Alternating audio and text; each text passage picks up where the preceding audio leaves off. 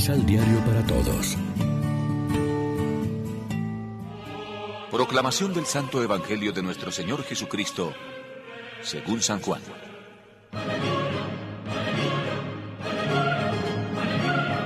Cuando Natanael llegaba a donde Jesús, éste dijo de él, Ahí viene un verdadero israelita de corazón sencillo.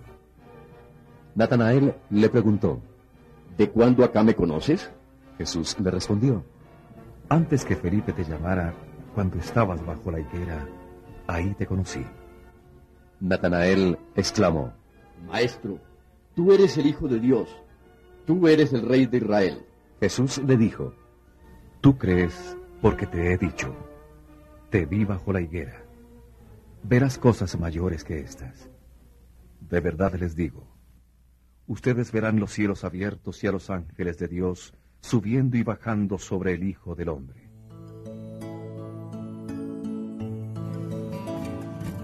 Lección Divina Amigos, ¿qué tal? En este miércoles 29 de septiembre, la iglesia se viste de blanco para celebrar la fiesta de los santos arcángeles Miguel, Gabriel y Rafael, y como siempre nos alimentamos con el pan de la palabra. En el diálogo con Natanael, Jesús asegura que sus seguidores verán cosas mayores y alude a unos misteriosos ángeles de Dios que suben y bajan sobre el Hijo del Hombre. Es una alusión evidente a la página de Daniel y se refiere a la misión que estos ángeles tienen al servicio de Dios y de Cristo, su Mesías. En relación a Dios, los arcángeles que hoy celebramos aparecen sirviéndole y cantando sus alabanzas. En relación a nosotros, como los que nos ayudan en la lucha, los que nos anuncian las buenas nuevas y los que nos curan de nuestros males.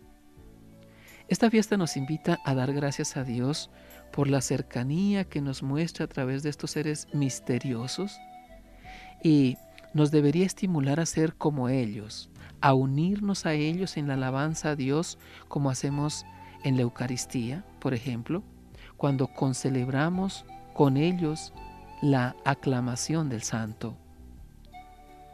No sabemos cómo son los arcángeles, pero sí sabemos, por las veces que la Biblia habla de ellos, cómo actúan en relación a Dios y a nosotros. Nos lo explica la homilía de San Gregorio Magno en el oficio de lectura. Miguel capitanea a los seguidores del Mesías en su lucha contra el espíritu del mal. Así aparece en el Apocalipsis, como leemos hoy en la Eucaristía. Y también más completo en el oficio de lectura. Pero ya antes en el libro de Daniel, Miguel es el príncipe que lucha contra el demonio y defiende al pueblo de Dios. En la carta de San Judas se le llama explícitamente el arcángel Miguel. Gabriel aparece también en el libro de Daniel, explicando el sentido de sus diversas visiones. En el Evangelio es Gabriel quien anuncia a Zacarías el nacimiento de su hijo Juan y a la Virgen María su elección como madre del Mesías. Rafael es el arcángel que guió al joven Tobías en su viaje y el que luego curó a su padre, llamado también Tobías, de su ceguera, tal como nos lo cuenta el libro del mismo título en el Antiguo Testamento. Reflexionemos. ¿Estamos atentos para descubrir la presencia del Señor en nuestra vida? ¿Somos portadores de alegría, paz y armonía para los que nos rodean? Oremos juntos.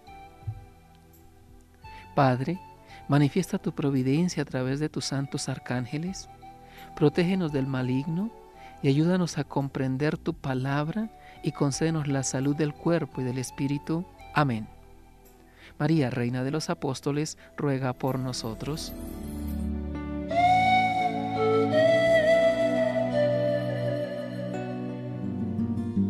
Complementa los ocho pasos de la Alexio Divina adquiriendo el emisal Pan de la Palabra en Librería San Pablo o distribuidores. Más información www.sanpablo.co Pan de la Palabra Vive la reflexión.